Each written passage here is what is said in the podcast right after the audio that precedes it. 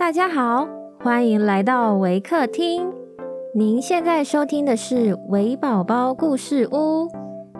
本节目为台湾维客公益行动协会远距陪伴服务项目，透过讲故事的方式，陪伴我们在全球十一个国家、四十八个服务据点的孩子，让疫情所带来的距离不再是距离。本集节目由 Lam Research Taiwan。录制支持。亲爱的听众，我是 Miss Mountain。今天要讲的故事是水晶球。本故事将以英语进行。Hi everyone, I'm Miss Mountain from Waker. Today I'm going to share a story about the crystal ball. There was once an enchantress who had three sons who loved each other as brothers. But the old woman did not trust them, and thought they wanted to steal her power from her. So she changed the eldest into an eagle, which was forced to dwell in the rocky mountains, and was often seen sweeping in great circles in the sky. The second she changed into a whale, which lived in the deep sea and all that was significant was that it sometimes spouted up a great jet of water in the air. Each of them only bore his human form for two hours daily. The third son, who was afraid she might change him into a raging wild beast, a bear, perhaps, or a wolf, went secretly away. He had heard that a king's daughter, who was bewitched, was imprisoned in the castle of the Golden Sun and was waiting for deliverance. Those, however, who tried to free her risked their lives. Three and twenty youths had already died a miserable death, and now only one other might make the attempt, after which no more must come. And as his heart was without fear, he caught at the idea of seeking out the castle of the golden sun.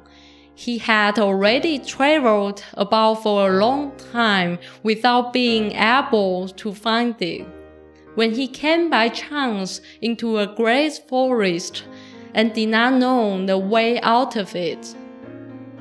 All at once he saw in the distance two giants who made a sign to him with their hands, and when he came to them, they said, We are quarreling about a cap, and which of us it is to belong to.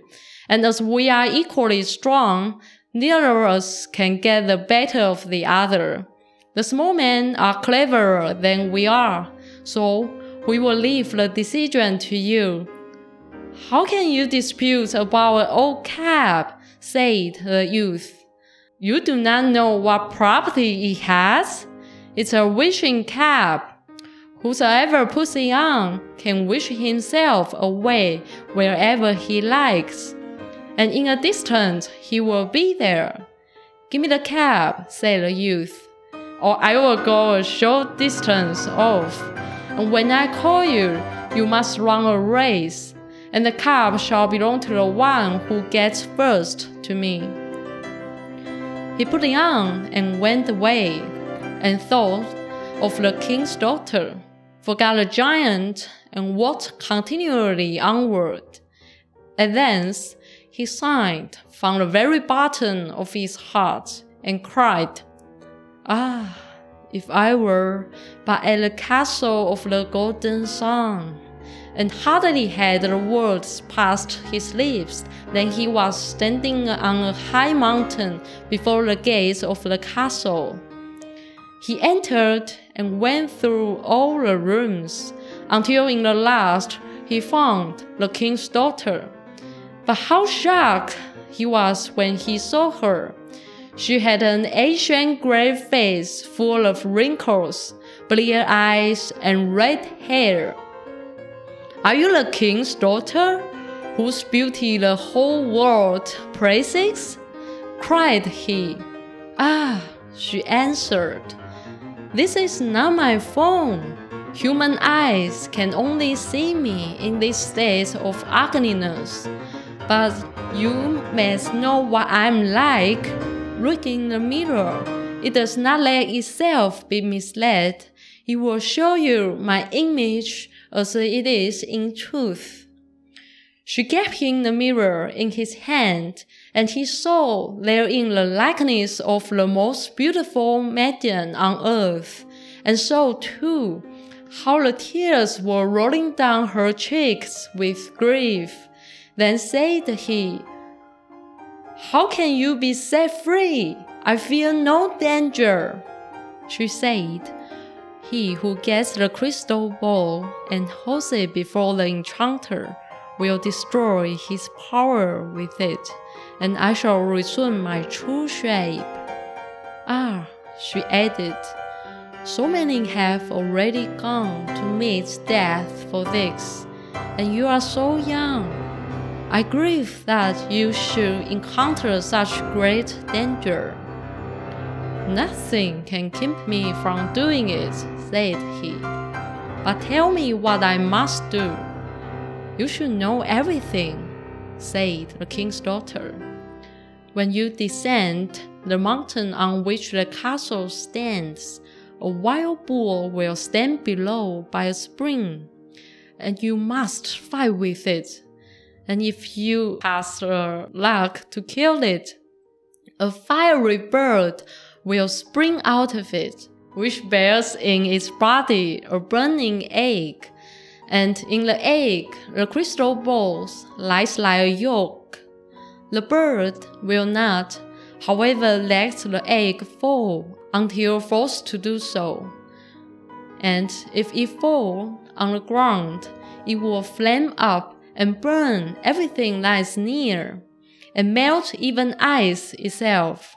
And with it a crystal ball, and then all your trouble will have been in vain. The youth went down to the spring, where the bull snorted and bellowed at him. After a long struggle, he plunged his sword in the animal's body, and it fell down.